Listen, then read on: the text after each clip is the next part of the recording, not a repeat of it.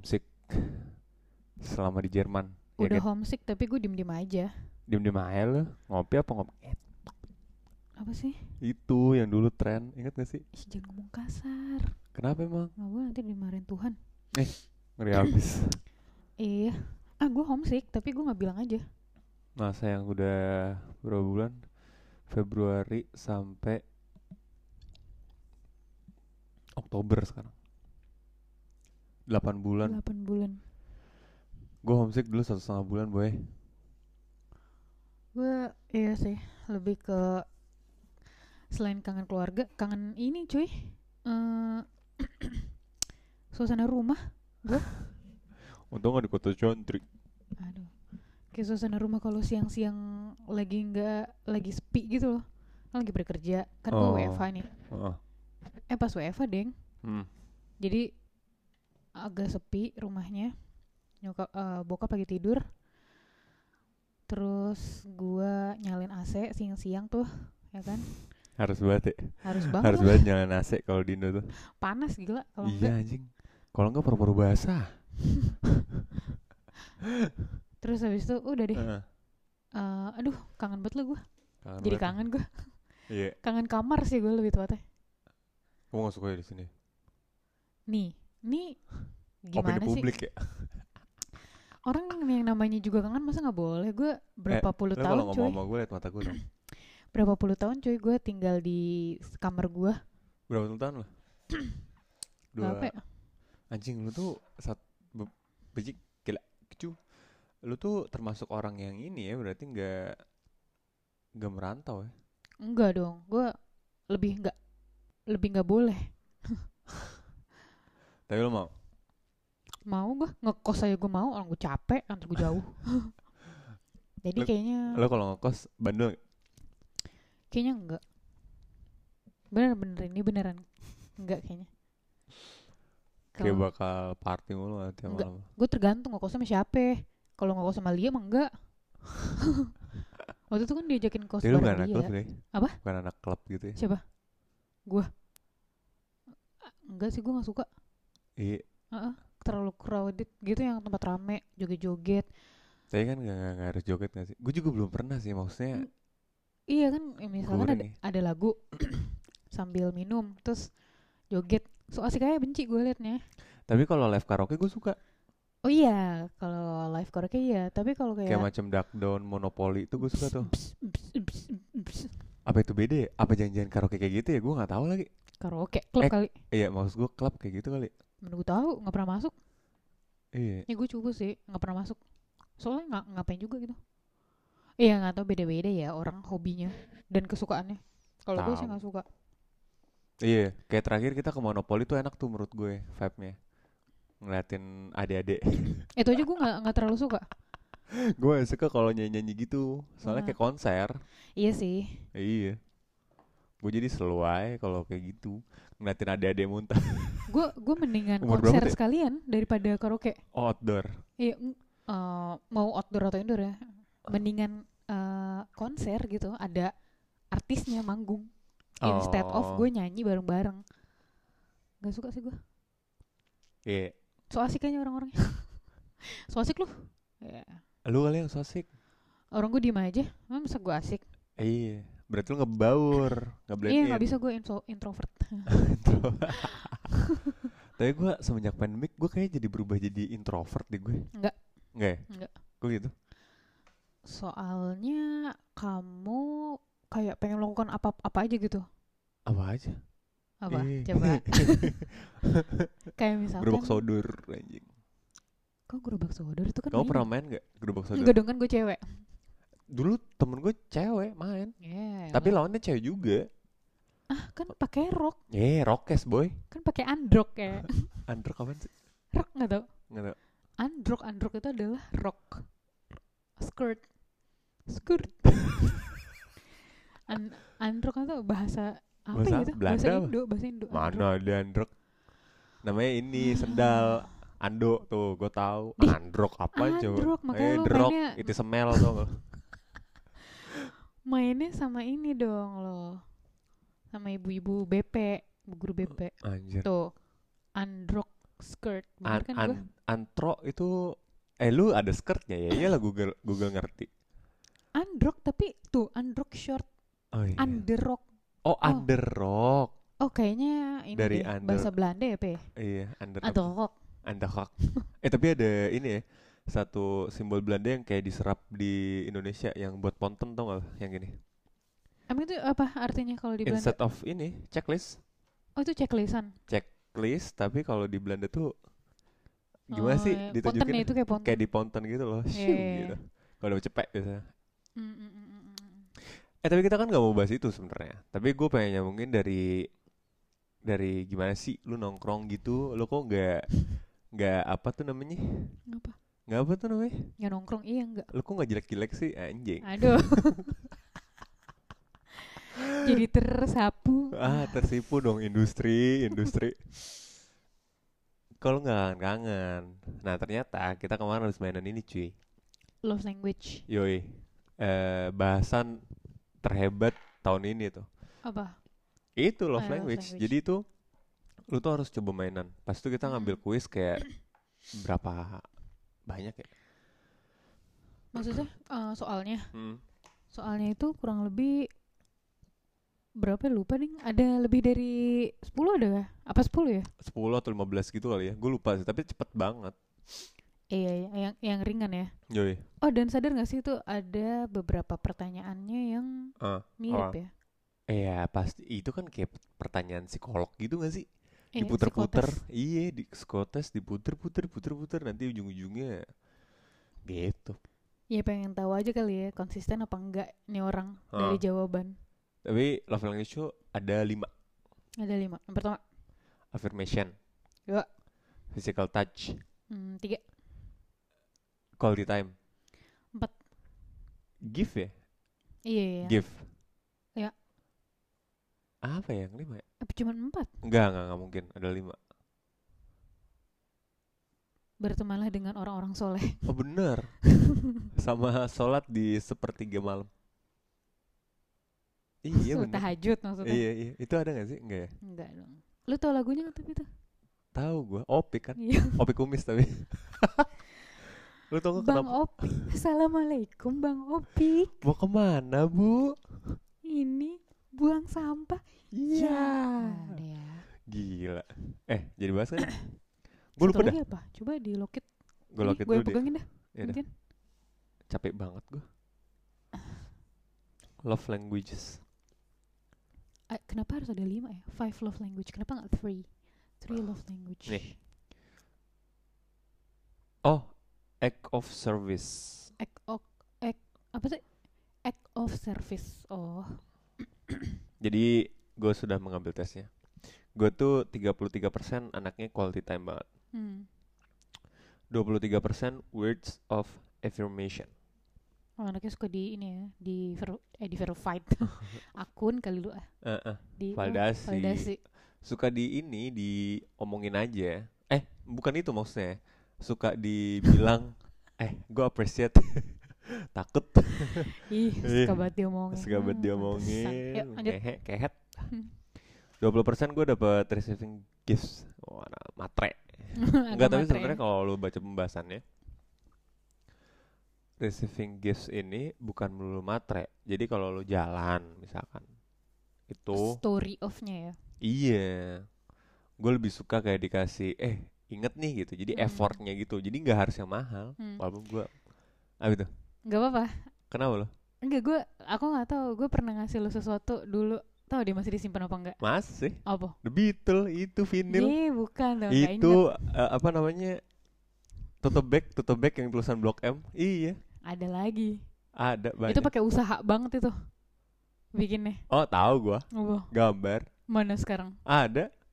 Ntar dulu. Hmm. Dicari dulu. Tahu kan udah dibuang. Emang gak pernah dihargain gue mah dulu. Astaga, opini publik banget lu.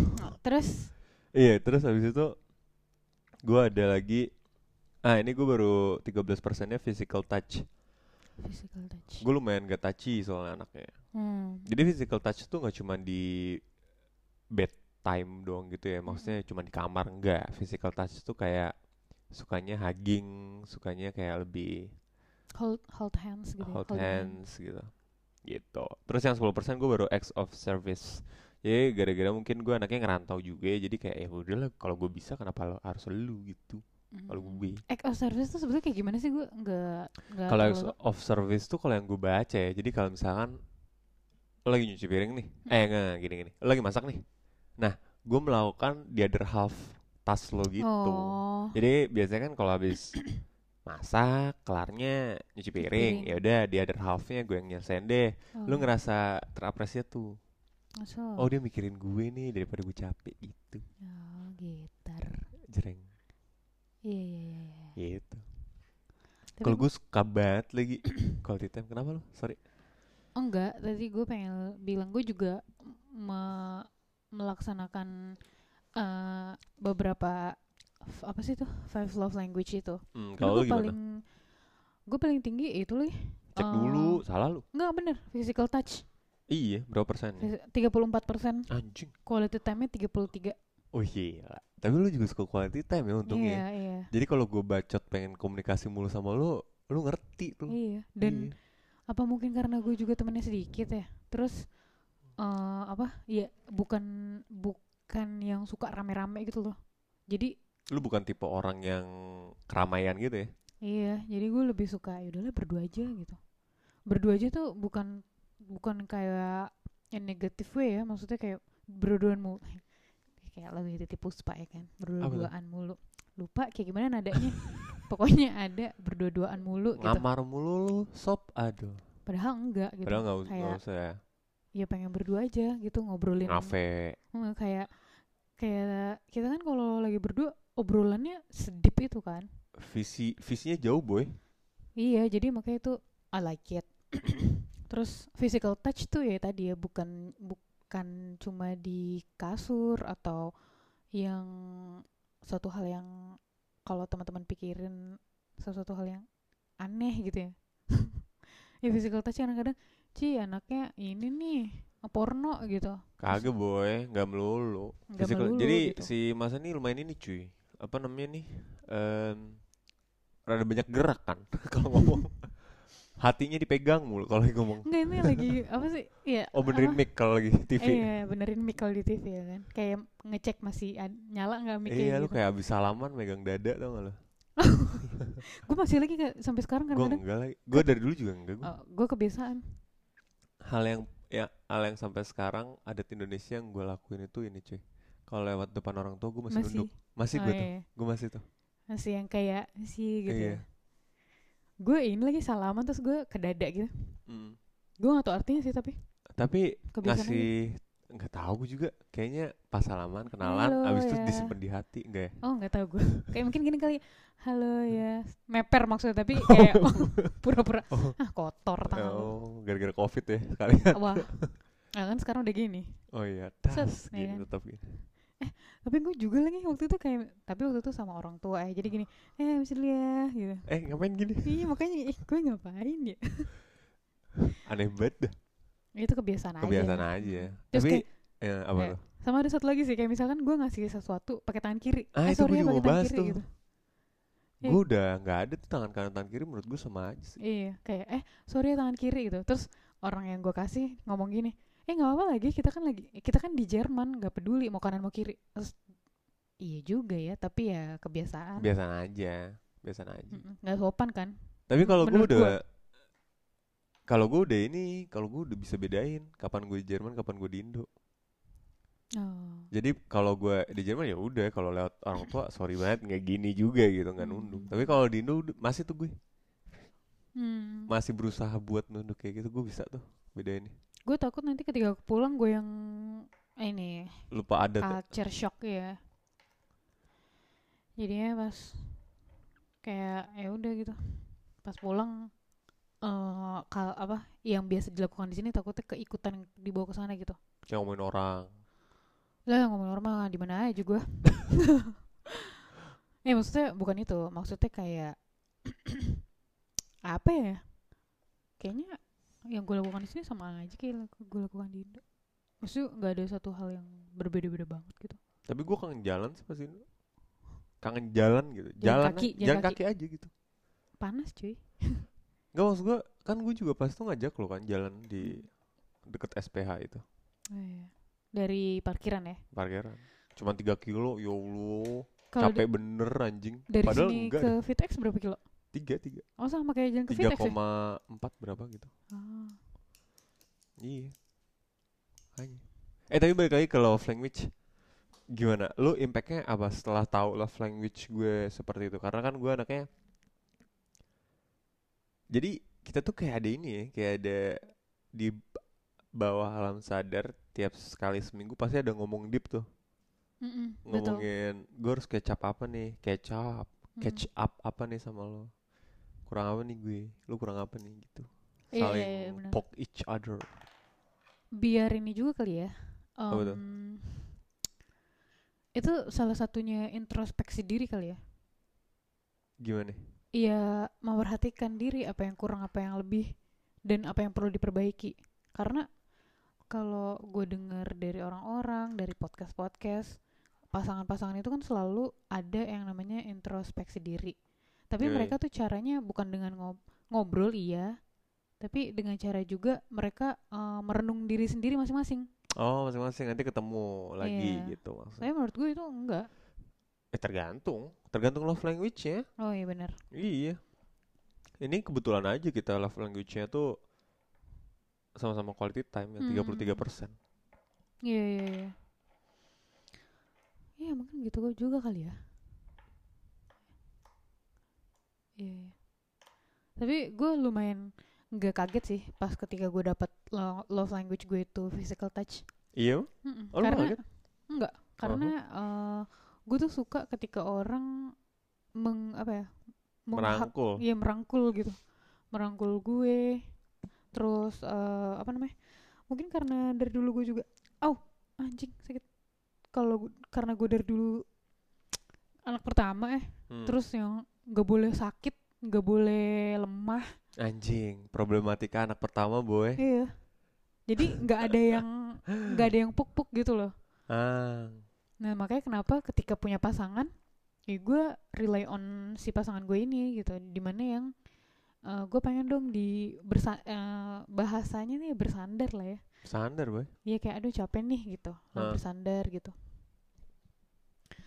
Tapi bukan bersandar di bahu jalan ya. ah duh jangan dong jadi gembel senen nanti Ih gembel senen udah nggak di bahu jalan coy. di mana boy Hah? di mana Udah nggak jadi gembel senen sekarang. di anjing Udah- toko bukunya apa namanya Kuitang. kuitang Udah anjing nggak ada. masa Iya kebakaran. itu enggak dong beda dong bukan kuitang yang kebakaran tanah abang yang kebakaran Tanah Abang kebakaran, terus kan eh, dibenerin. Hmm. Nah kan itu konstruksinya jadi banyak banget kan. Nah digusur si kuitangnya dibaruin nggak tahu jadi tempat apa. Tahu deh sekarang ada apa enggak? Tuh gue main kagu gue nyari buku dokter di Oh situ. keren buku ini aku. Akunya Aku. Semen Jaya ada. Lu cinta. Lihat, Hmm. kalau hitungan kelima nengok, berarti dia mengharapkan kau nih, ga. Aduh, Oh ini ya. Ininya, Si- siapa bapaknya tuh? Gitu rolis. Gitar rolis. Cet, cet, cet, cek, cet, cek, cet, cek, cet. Itu gitar. Rolling Stone ya? Itu gitar hero. Aduh. Aduh, komedi mulu, pegel deh. iya, impact lo apa setelah tahu gue, misalkan gue nih anaknya quality time banget nih gitu. Kalau gue dulu ya, gue dulu. Gue tuh Hmm. impactnya jadi ya karena lu suka di physical touch. Jadi kalau lu lagi curhat ya gue berusaha buat gue anaknya salah bukan physical touch banget lagi. Jadi lumayan effort tuh buat gue. Kalau lagi curhat kayak ya udah gitu. Iya ya. Eh, tapi gue berasa sih ketika gue lagi kayak sedih, sad dan pengen dihak. Terus lu kan cuma dengerin doang diem. Hmm. Itu ada sedikit pertanyaan kayak, kok dia nggak sentuh gue sih gitu? Kok dia nggak pegang tangan gue atau? Aduh. Kok dia nggak, Jablay ya. eh, Jarang dibelai.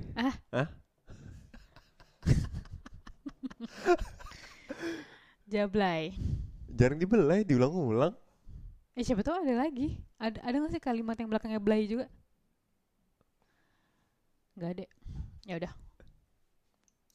Oh, lay lay lay lay lay panggil aku si Jablay. Abang jarang pulang. Aku jarang, Jarang dibelai, jablay. Anjing jablay. Iya, jablay, jarang dibelai, boy. Kenapa orang-orang ngatain yang beach itu jablay? Eh, jablay. Eh, ja- jarang dibelai soalnya. Kasar ya. Lah, beach itu kan bukan sering dibelai. bitches bitch butuh dibelai kali ya? Bublai sama saya. Eh bublai. Aduh ribut ya. Jatuhnya eh jangan gitu kenceng ketawanya. So, so, so, so. namanya juga lagi malam ya. Suka kolup bos. Ya ini udah jam tuh udah jam 11 nanti dimarahin sama bapak-bapak downbreed iya gimana? Setelah lo tahu impactnya. Kalau gue sih lebih lebih. kaki. Sopan dikit yang tua. Nih salim dulu mas suami. Gak Iya? Oh. kalau gue sih impactnya jadi gue kalau lu cerita gitu, gue lebih Hmm. kayak lebih walaupun effort ya, Iya. jadi gue lebih menyentuh lo, ya ya. Iya. iya kan, sadar kan lo gue kayak, ayo udah deh, nanti pasti bisa kok, gitu, so asik, Kalau gue, gue ini sih yang ini juga gue butuh effort, tau gak apa? apa? Kan kamu suka quality time. Di mana gue orangnya gampang banget ke kan. Asli lu gak ih, Jadi gue kalau ngobrol gue harus harus oh iya fokus gak gitu. Iya, itu salah satu juga kunci quality time. Jadi orang-orang yang butuh quality time itu mostly kan harus empat mata ya. Empat mata tak bicara. Gue ikutin speed lu tadi tuh. harus bener-bener bukan bener-bener empat mata ya maksudnya sampai enam mata tuh nggak apa-apa tuh biasanya. Tapi orang-orang yang pecinta quality time tuh nggak suka kalau dia itu ngerasa nggak didengar. Hmm. Gitu. Dia mendingan bercanda ya sekalian. Kalau bercanda bercanda deh. Kalau mau serius, ayo serius. Taruh HP lo. Taruh taruh dunia lo yang lain. Ayo kita ngomong di meja nih. Nah itu tuh orang-orang quality time. Iya makanya gue eh, penuh dengan effort untuk ayo gue lihat mata lu ngomong apa gitu. Itu Iya. effort banget bagi gue karena gue gampang banget ke distract sih. Kayak Iya. kayak misalkan gue lo lagi ngomong terus gue Iya. misalnya ada orang lewat terus pasti kayak gue ngelihat dia gitu. Atau enggak ada bunyi dikit bunyi kayak cuman gitu dong gue kayak nyari itu suara di mana ya gitu. Kenapa sih gampang buat ke distract? nggak tahu kayak ini aja nggak tahu sih kenapa Nggak fokus anak. nggak fokus sih bener-bener itu nggak fokus kurang aqua ya Kok fokus apa? eh nggak tahu lu campaign aqua dulu di tahun 2017 Apaan fokus? hashtag ada F- kurang fokus terus hashtag ada aqua gitu Hmm, jadi tetap harus minum banyak biar fokus. Gitu iya maksudnya. harus minum aqua biar fokus dulu ada Di eh, breakdown satu, tuh campaign. ada billboard gede Hmm. eh, ada dua billboard yang Hmm. satu di dekat Semanggi yang satu lagi di pokoknya agak kayak berapa ratus meter lagi dari Semanggi yang di Semanggi billboardnya Sandi Sandoro Hmm. yang di sini tapi dengan hal yang sama gitu dengan posisi yang sama dia foto gini di depannya lagi Narji terus habis itu baru ada hashtag kurang fokus hashtag ada aqua gitu. Narji sama Sandi Sandoro kamu kayak mirip kan? Yeah. itu jadi in- intinya inti campaign kayak gitu. Itu Ah, nggak iya. merasa keren apa? Itu keren banget lagi menurut gua. Menurut gue keren. Aqua yang itu. menurut gue yang bikin keren bukan bukan kedua orang tersebut. Maksudnya menurut gue continuously campaign Hmm. yang di satu jalan ada dua billboard dan itu nyambung. Itu menurut gue keren. Iya. dipikirnya sampai segitunya gitu. Mungkin menurut mereka billboard satu itu eh kurang fokus apa nih maksud tulisan dicoret-coret kurang fokus gitu. Itu juga bisa? Tapi dia lebih milih ada dua billboard buat Hmm. di campaign waktu itu juga ada Iqbal sama siapa gitu? Iqbal Ramadan. Sama soalnya yang kamas jalanin- tuh. Aduh enggak. Kamas tuh sih terlalu ganteng ya kan? Eh tampan terlalu tampan. Eh, siapa tuh yang Ih, bebat kan? Banget banget apa ya Allah. Siapa ya namanya? Nggak tahu lupa. Nggak tahu. Eh mirip mirip Kamu main sinetron mulu nih. maksudnya mana kayak opa ya pakai baju ya kan Eh, Iya. kamu kenapa pakai baju kayak gitu dong Ah, biji sama- kuda anjing. Pain. Biji Yang- kuda berantakan tuh. Nama band. emang ya BKK ya. Biji kuda berant eh enggak deng. B BKB Eh bukan BKK ya. Biji kuda ba bayi kepala besar Ih, serem banget itu Megamind. Mega main KBB Ah, iya, KBB mah Killed by Butterfly. Nggak tahu KBB mah ini kamus bahasa kamus besar bahasa apa Aduh, KBBI KBBI dong, KBBI dong. Eh ini jadi nggak Oh, love iya. language ya? Ini nggak jelas lama-lama nih. love language itu ya tadi sih gue physical touch sama call to time sih Boleh tahu nyambung ya? kan physical touch Dan gue yang kedua tadi apa ya? Word of affirmation ya? words of affirma affirmation Iya nih, gue suka banget kayak eh, dok, ya ilah, ganteng bet dah lu gitu. Oh, butuh validasi ya anaknya Tuh validasi bet gue anaknya. Oke eh keren banget loh gitu Makanya aku selalu kalau sebelum pergi nanya kamu kan, apa nanya kamu kan kalau sebelum pergi eh, ini udah bagus belum Oh ya, oh ya, wow. oh Dari atas sampai kaki ya kan? topi dulu pertama Topi, eh enggak enggak baju, Enggak, baju kaos dulu. kaos dulu kaos, terus tops dulu kan celananya yang mana ya? Set, Hmm, celana ketemu. Eh, jaketnya, jaketnya dulu. jaket dulu jaket kalau lebih winter Set, eh kalau meter. Set, set, set, set. Topinya yang ini apa yang ini? Dah. Dan ini semua set sepatu. Aduh, capek banget terus harus ada alasan Ribet banget kan? Aduh, mau keluar aja udah se- setengah jam sendiri gitu. tapi ya itu gimana tuh love language gue Words of affirmation ya. yoi Gue gak terlalu sih words of affirmation.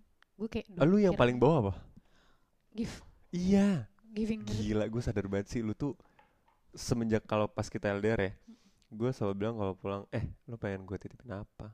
Titipin kamu aja selamat cili gitu. Ya iyalah bener. Iya bener. Tapi maksud gue oh satu kamu paling nitip satu doang cookies. Iya coklat. Makanan gue lebih ke makanan sih nggak ke barang soalnya kalau ke barang kalau gue minta eh gue Chanel ya boleh? Nah hmm. nggak mungkin dong. Kenapa? Ya nggak mungkin aja ngapain gue minta-minta kayak gitu? Masih pacaran lagi wow. Wow kok emosi ya. Wow wow wow, wow, wow. tapi ya maksudnya gue nggak jarang banget aja minta barang ke orang kecuali orang tua ya. Iya sih gue jarang banget jarang banget minta ke orang kecuali orang tua. Karena gue nggak mau utang budi. Utang budi kan gak ada invoice nya iya mager banget gue nanti kayak iya tuh gue yang kasih tuh. Iya. Aja anjing. Iya makanya kayaknya gue nggak dan gue nggak suka aja. Dan masalahnya receiving gifts di sini tuh nggak cuman barang mahal tuh itu tadi kan effort iya ada effortnya butuh Ada ada, effortnya. effortnya tapi gue lebih ke ini juga sih apa em, selain itu eh, bingung juga apa yang mau gue mau gitu jadi turns outnya ke makanan lagi iya iya Kalau gue kan gue receiving gifts lumayan tuh du tiga ya kalau nggak salah. Hmm. Gue yang ketiga apa keempat gue lupa gitu. Kalau gue mikirnya misalkan lu cabut nih ke mana gitu. Kalau nggak mikirin gue sih itu kan ada barang-barang unik di sana. Unik aja gitu. Eh, Apalah tempelan kulkas kayak ya Iya, sekedar aja. Cek Ah. gitu sekedar. tapi gue selalu ingat lu kok tapi makanan lebih ke makanan lagi Iya lebih ke Kayak- tempat kan. Heeh. Kayak apa sih yang di itu? iya misalnya lagi makan Di? Ampera gitu misalnya Heeh. aduh Erida pasti suka nih gitu Nah, Six kalau Conscious juga kamu pers tuh pernah bilang kan. iya makanya kan aku sering ya gitu aku mah ingat Iya. Katro betul. Empat mata gitu kan kayak Lisa nggak gue Lisa Blackpink Aduh. Kenapa gitu? iya yang di lagu apa lagunya Money. La Lisa mana hana sharing Itu satu lagu gak sih yang itu? nggak tahu lagi Money, money, money. Gila satu dunia langsung. Iya. Tapi sekarang lagu I can di be a drop some money oh iya itu lagunya lagu di overtake semua sama TikTok dah. iya ya. Apa yang ada di TikTok pasti terkenal. Tadi kayak Dinda jangan marah, nggak ada yang marah. tahu Oh, gue doang ya? iya Ah, babi. Yaudah. I can be a drop some money gitu dia ceritanya pakai baju adat ya Thailand Eh berarti kita. Oh iya bener Mm. Oh pernah di compare tuh sama adat Minang bukan compare jadi ada Oh ada satu lagi yang bikin video ya tiktokers gitu terus dia bikin plek-plekan sama Tapi dia pakai Minang adat Minang tapi ya, dia kayak covering gitu. Tapi sebetulnya menurut gue sah-sah aja kalau orang Emang cuma covering ya tapi banyak banget yang dis gitu loh. Why why why why why? Karena kayak lu kalau misalkan Wagum. iya mendingan lu buat karya sendiri gak sih? Karena lu bisa make up lu jago da- dance. Enggak juga, lu tau nggak kenapa Korea sekarang segitunya? Karena dia dari 40 tahun yang lalu kerjaannya cuma covering-covering film doang. Gue itu deng- iya, gue pas itu dengerin dan baca juga di medium gitu. Kenapa film-film Korea sekarang udah menemukan jati dirinya? Karena per kejeniusan Korea tuh imitating cuy, pertamanya. oh iya Iya, dulu kalau sekolah film di sana tuh lu suruh ngikutin misalkan satu film Hollywood Matrix. gitu. Eh, bener gak sih namanya Matrix? ya Matrix Matrix yang main Keanu Reeves Keanu Rolian itu. artis yang paling humble sedunia ya Ah, humble ya dia. oh lu cerita dia menyedihkan lah Eh anyway gitu lah. Nah itu misalkan suruh ngikutin itu, ngikutin aja dulu Hmm. sampai sampai satu banding satu aja, nggak usah dua banding satu, nggak usah lebih bagus. sama persis gitu Iya, at least itu dulu. Kalau tekniknya udah ketemu satu banding satu udah, lu baru buat karya lu gitu. Itu cuy, makanya pertama Iya. imitating. makanya gue juga bingung kenapa ya kan namanya juga dia juga nulis itu cover song Habis itu dia ekstra nulis lagi. iya Menurut gua gak sih. Makanya kayak ya, ya kenapa enggak gitu Kita juga pas pertama kali buat podcast pasti kayak ngikut-ngikutin sesuatu kan. iya Iya. Udah lama-lama. iya kita- punya karakteristik sendiri ya Iya. Podcast cakep namanya. Hah? Apanya? Enggak, enggak mau gua, enggak mau lanjutin nanti. Udah segitu aja ya kali ya. Gini pe, ipinnya. Aduh. Segitu aja. Ya. Tadi kan mau 15 menit, tambah 30. Eh, ini pemirsa yang minta. Eh gila, live dong. Jadi eh, Apa? ini dong, konklusi dong tentang love language. Konklusi tentang Gue nyaranin language. lagi kalau gue nyaranin deh lu kalau lu punya pasangan, kalau enggak at least lu sama temen lu gitu. Iya benar. Karena BFF lo karena BFF ya, best friend forever katanya. Eh, ya, bos gue aja kalau ngobrol sama gue pakai five love language ditanyanya. yoi karena kan bisa jadi lebih tahu gitu lu sukanya di mana gitu. Mm, lo sukanya lebih ke mana? Apakah words of affirmation phy- physical touch sekarang kan susah ya karena Ya ambil lah yang juara duanya. juara duanya ya benar. Kayak misalnya tadi apa? Quality time gitu. Yoi. Ya, Gitu aja. ya. language ya. Udah. Patut coba. Pas coba pokoknya have a good day, Mhm. have Monday. Eh have a good Monday kan gak harus Monday dengerin ya. Iya, pokoknya um, Salam deh buat keluarga lo ya. eh, sehat-sehat. Sehat-sehat man. Bye. Boy.